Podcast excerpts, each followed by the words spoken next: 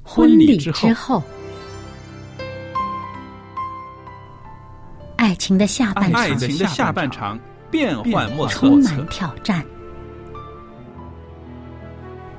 也许许结结婚婚后后发现枕边发人现枕边人竟然和你有着竟天然和你壤有之着别的性天格。壤之别的性格。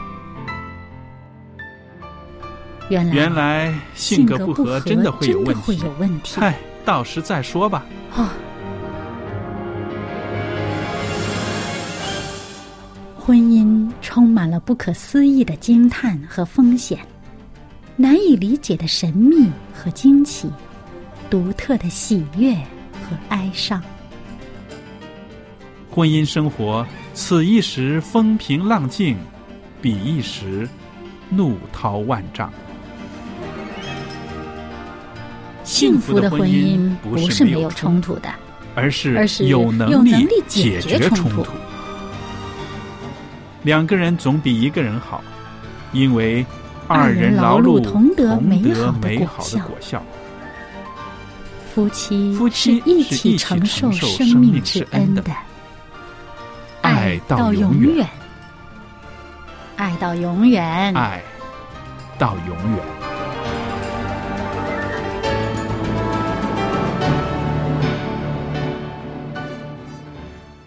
听众朋友，大家好，欢迎您收听《婚礼之后》节目，我是节目主持人肖佳丽，在这儿向您问安。那么，也希望听众朋友们呢，接着收听我们的节目呢，能够啊，跟我们可以多互动。我们这个互动呢，就是说您常常可以写信给我们，跟我们谈谈您听了我们的节目，对于您的婚姻、您的这个家庭生活有什么促进呢？那这些呢都可以写信给我们，这些来信呢对我们来说是最好的鼓励了。那好了，今天的节目里边呢也有我们的来宾小燕在这里，小燕你好。您好，大家好。那朋友们啊，上一次呢，我们在节目里边呢就跟大家分享了这个中国夫妻缺什么这样的一个题目，很有意思，是不是？嗯，啊、我们谈到了几样事情是中国人夫妻里边比较缺少的，需要增加一些这个元素的，是吧？嗯，羞于表达嘛。嗯，我们说到了啊、呃中国人夫妻之间呢，就是缺乏这个亲昵，对吧？嗯还有缺情话，嗯，还有呢，缺幽默啊。这个呢，我们可以自己想一想，呃，有则改之，是不是？ 对，呃，因为主要都好像呃，这个多年的夫妻了，好像日子过得像白开水一样平平淡淡的，就不太善于把内心的感受表达出来。是嗯。那今天呢，我们继续借着这个题目呢说下去，因为啊，这个中国夫妻缺什么呢？是一些个婚姻专家呢，他们呃经过讨论呢，啊、经过这个比较呢，然后列出来的。今天我们要说的是，中国夫妻有没有缺乏了彼此的欣赏呢？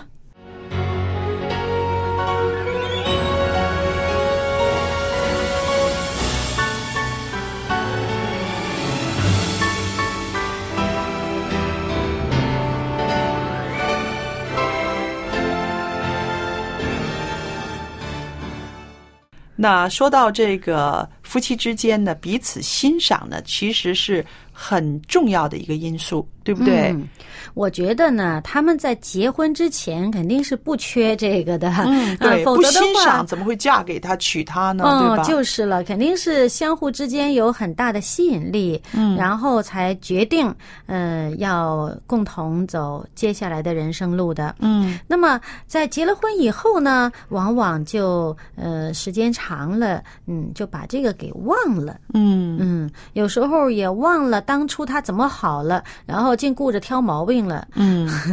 有这样子的倾向啊。那其实我就想到，其实我们中国人呢是很善于欣赏还有表扬孩子们的。那也许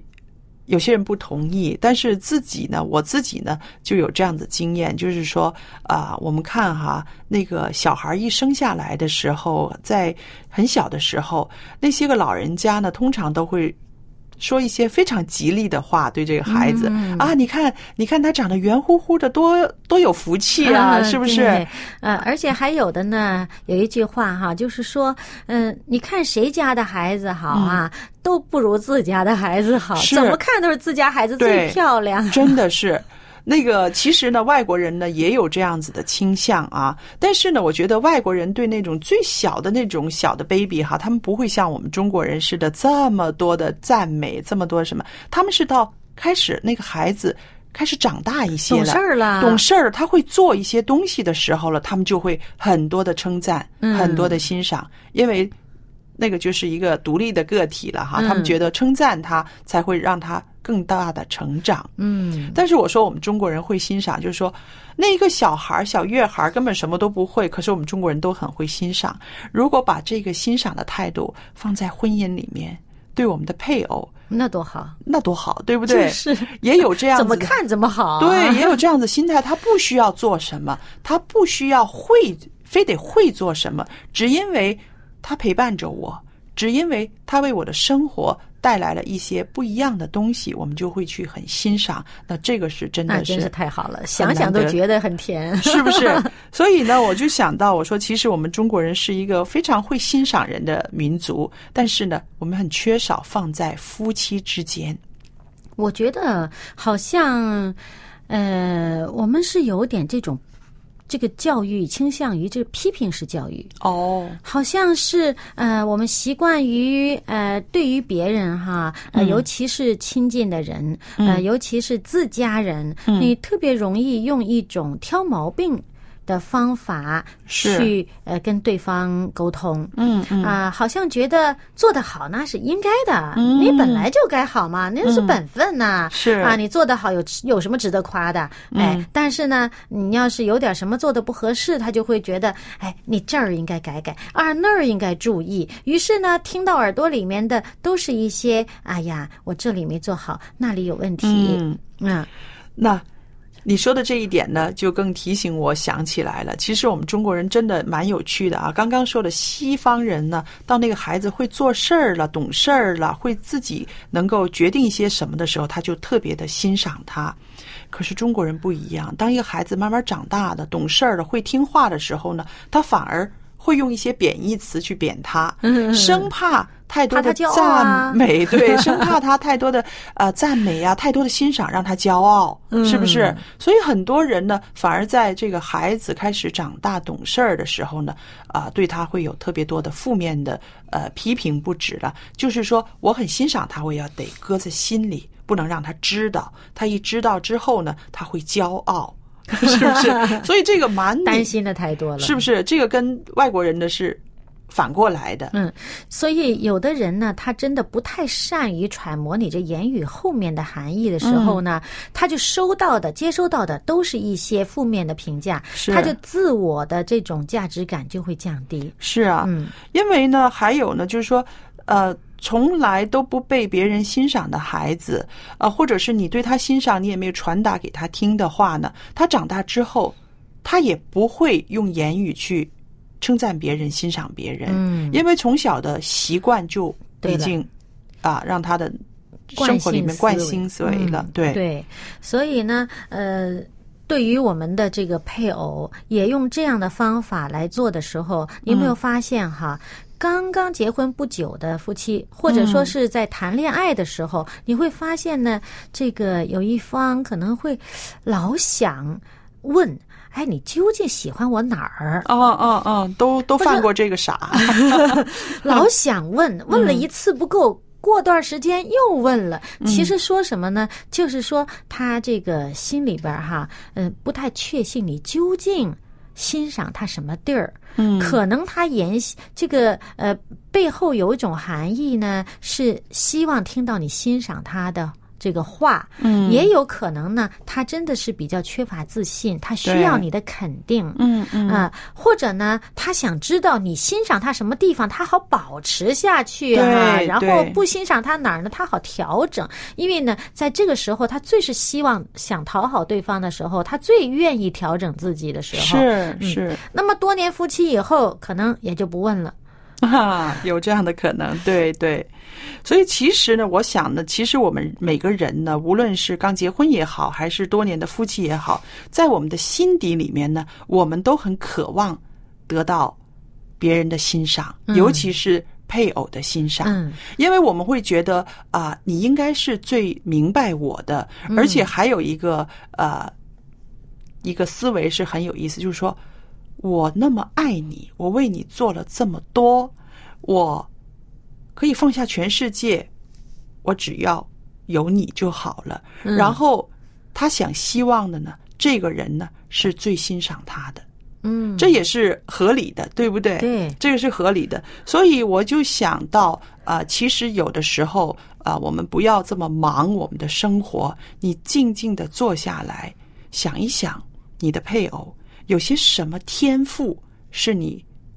特别欣赏的。嗯那我给你举一个例子，我的朋友一对夫妻非常有意思，啊、这个妻子呢就很喜欢啊、缝缝补补，嗯一天到晚总在那儿剪布啊、缝啊、缝一个袋儿啊，然后嗯有一种呃手工艺，就是用百家布做啊对一张被子，啊，对不不对？同的布料，对它拼那个那个呃碎布头儿是啊，拼成一张完整的一张大被子。对嗯那开始的时候呢，啊、这个朋友的丈夫呢就觉得这个妻子呢浪费时间，嗯我们家又不缺这个，你干嘛一天到晚一有空就去裁裁剪剪呐、就去做这个？那为此呢，还颇有威严，就是觉得放了太多的精力了吧？那我这个朋友也是有意思，买回来的一个包包，一个布包，他看着就觉得不合心意，然后他就用针一针一针的缝出一朵花来，嗯呃，就是让它能够有一些立体感啊。嗯那那个老公就很看不惯，就觉得你既然去买，你就买你喜欢的，你何必再买回来一个半成品自己再做呢？可是呢，有一天那个妻子呢，很郑重的跟这个丈夫说：“她说你好不好欣赏我一下？嗯你知道吗？不是每个女人都会缝缝补补的，不是每个女人都可以这样坐下心来，能够拼出一些东西来的。嗯那个老公一想也是啊，确实是，嗯，呃，这个不是一个小工程，这样子喜欢这样子做，从这么小的东西一直扩展扩展，嗯对不对？做这么大的东西，他突然之间觉得这个老婆真的是了不起， 然后他就从那天开始，他真的是欣赏这个妻子，嗯而且呢，有一朋友来的时候呢，他就会告诉朋友说：“他说你看，哎，我们家的作品，我们家的作品，我给它挂在 这儿了。然后有的时候一幅东西，他就会啊、用一个镜框把它镶镶起来，镶起来嗯然后他就说：你看，这是我们家最新的作品。嗯然后慢慢慢慢的，这个丈夫他的心思意念就转化了，嗯他开始非常的欣赏他，他会觉得确实这个妻子说的对，不是每个人都愿意，也都会用那么多嗯的时间，用一个针一个线把它拼成一幅图、一幅画来的。嗯所以我们就想到，其实有的时候呢，我们需要提醒我们的配偶，嗯你要告诉他，喂，我这个可不是一般的哦，不是每个人都会的哦。嗯，是不对是？对因为你不提他的话，他根本没有想过要欣赏你这方面。嗯你提一提他的时候呢，他会就想到啊，对呀，这样一一个一个转机呢，嗯让这个夫妻的感情会更好。对，提醒他留意哈。。对当她这个丈夫真是留意到这点的时候，她那种欣赏就由衷的发出来嗯了，完全改观了这个状态。是完全嗯改观了。本来就觉得，你看我老婆整天不干正事儿，你说这整天做这是些没用的对事，对对哎说得本没来错心态是这个，对那接着就变成一种，你看她做出来都是工艺品，你看是我满家满屋子这种温馨都是她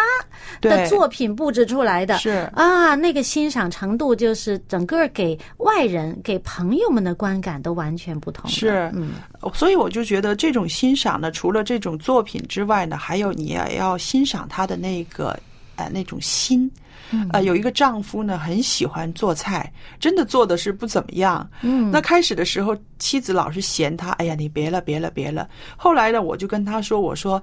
你拜托你了，我说你不要每次都打击人家的积极性嘛。就是，他肯愿意做哈，我说这个已经是不简单的，你学习去欣赏，不是每个男人都愿意进厨房的哦。嗯，后来她想想也是，然后就觉得，呃，这个丈夫有这样子愿意做的心哈，嗯其实也是一个非常值得欣赏的，你说是不是呢？嗯，对。那么当你欣赏他去肯去做的时候呢，嗯哎，他慢慢慢慢也就会有这个质量出来。做的多了嘛，是熟能生巧了。还有一样，你欣赏他的时候哈，他那个做的那种心情又不一样嗯了，，那可不是。是不是？嗯他会做的更细一些。哎，而且呢，人的啊，我觉得家里的饭好吃，嗯，道理就在这个心思，就是他一个心里边有一种爱意，有一嗯种为这个家而付出的这种心念在里面呢。做出来的饭菜，哪怕跟那街上的一样的做法，肯定家里的这个好吃一些。对，嗯然后这对夫妻还发展到一个什么样地步呢？然后这个妻子说：“你做的这个呃心思是有了，但是呢，味道好像还还差一点儿。你每道菜呢。”通过我试吃之后觉得 OK 的话呢，你就把它写下来。以后咱家请客的时候呢，有一次呢，这一桌东西都是你 做的，然后这个呃老公呢就特别的 高兴，他觉得他不止啊、能够在妻子面前一显身手，有一天他可以在朋友面前、嗯在家人面前一摆个显身宴席手，哈摆个宴席，所以这个就成了他的目标了。然后呢，打那之后呢，他就会常常翻书啊、看书啊，嗯也就会更精细一些。我说的这精细，就是说以前的时候，他这个男人嘛，一些盐他可能比较就粗糙就粗嗯糙一些啊。半斤豆角也是这么多盐，一斤它也是这么多 盐。然后后来呢，因为有了这个妻子的鼓励，还有这个欣赏，还有一个目标之后呢，他就开始在这些细节方面琢磨了啊。半斤的时候应该少一点，一斤的时候应该多一 点。那这样子的调节，不就是呃好吃了吗？嗯嗯嗯，而且也啊、让他可以有大展身手的机会了。嗯。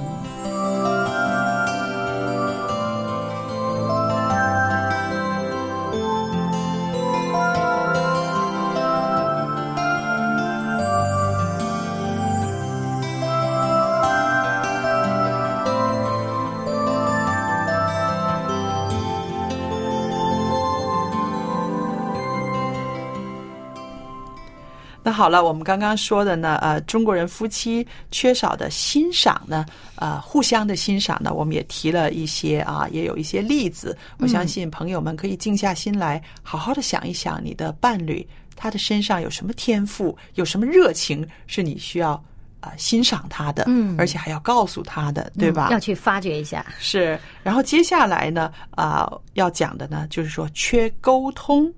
那其实小燕啊，我们俩常常在这个节目里面会讲到，夫妻之间呢，啊、一定要好好的沟通。嗯，好的沟通就是一个良好婚姻的一个基础，是不是？嗯对，那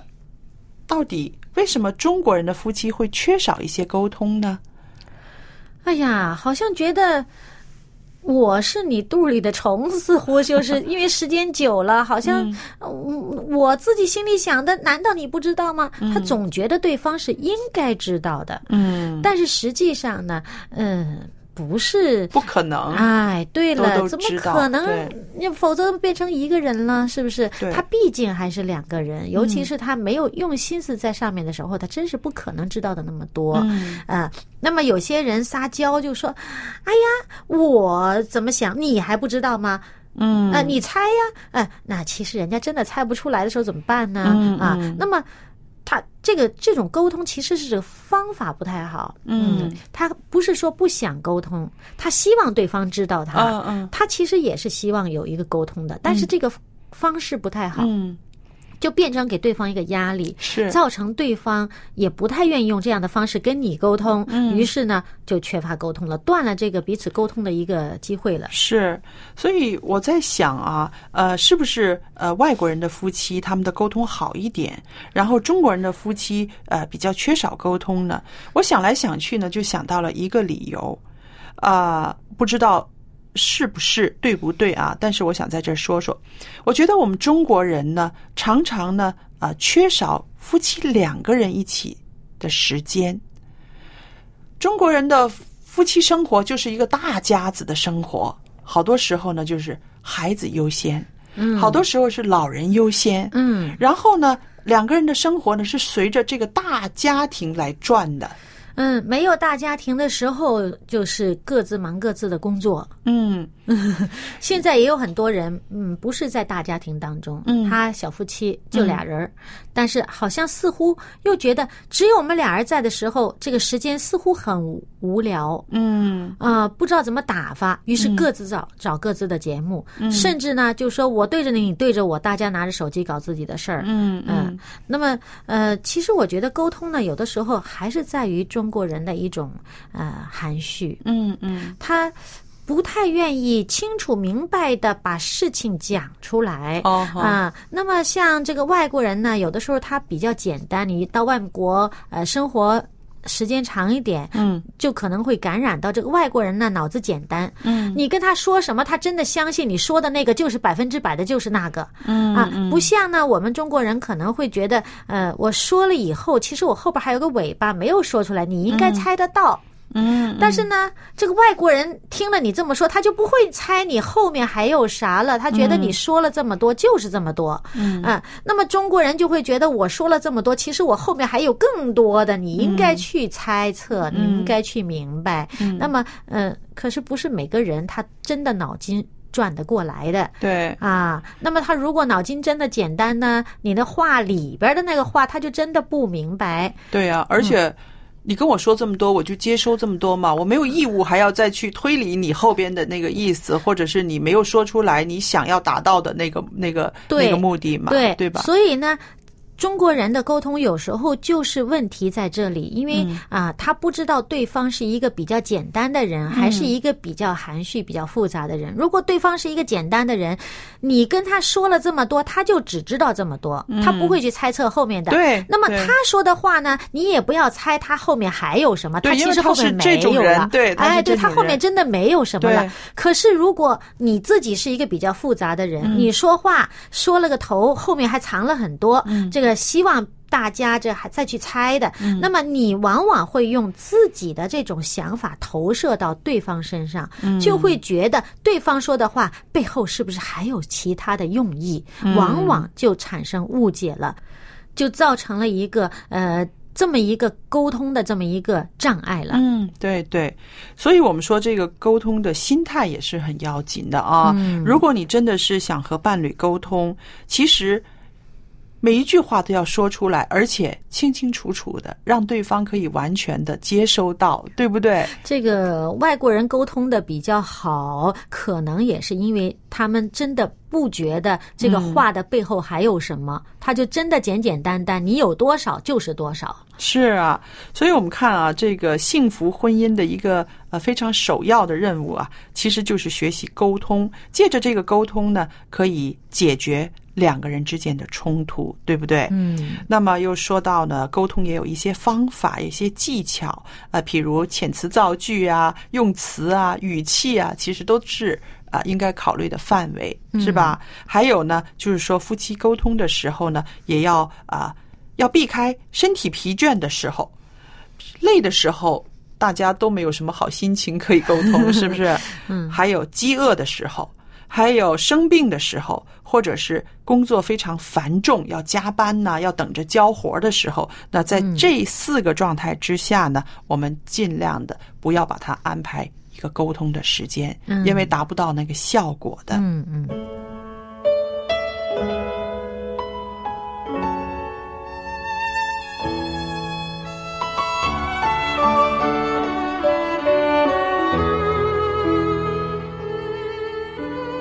若是你有劳苦重担，可以交托给耶稣。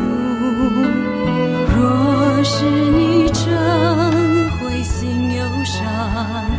切莫绝望，投靠耶稣就有希望，在基督里你有盼望，丰盛的人生他为我照亮，在基督里你有力量。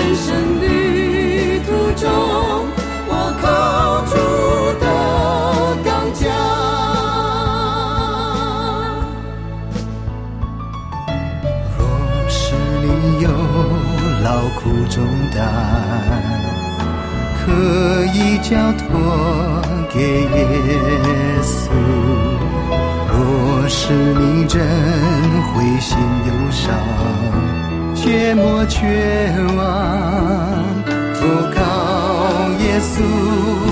就有希望。在基督里必有盼望，丰盛的人生，他为我照亮。在基督里必有力量，人生旅途中，我靠主的刚强。在基督里必有盼望，丰盛的人生，他为我照亮。在基督里必有力量，人生旅途中，我靠主的刚强。人生旅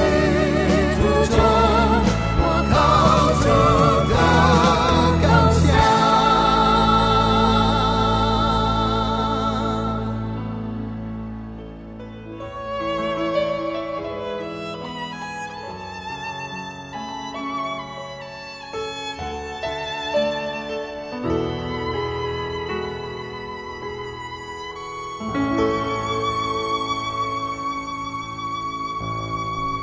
那朋友们，今天呢，我们跟大家在分享的内容呢，是说到中国夫妻缺什么呢？我们就说了两样，啊，可能缺少欣赏，可能缺少沟通。那如果在您的婚姻生活中这两方面没有做得特别好的话呢，我们要加油了啊！多用一些欣赏的眼光看你的配偶，多一些时间在最好的状态之下沟通，这样呢，可以让我们的婚姻生活的质素呢，可以有所提高的。是啊，那接着下来呢，到了节目的尾声的时候呢，我总会把我们的联络地址告诉大家啊、您可以写信给我们。那今天呢，也特别的有一本书是要送给大家的，这本书呢是《圣经中的妇女与我》，《圣经中的妇女》。与我，我读过了，它非常的精彩，您可以写信来索取。那另外呢，我们的电子邮箱是佳丽，佳丽的汉语拼音 at v o h c v o h c 点儿 c n，我就可以收到您的来信了。好了，今天的节目就播讲到这儿，谢谢大家的收听，愿上帝赐福与您，再见。再见。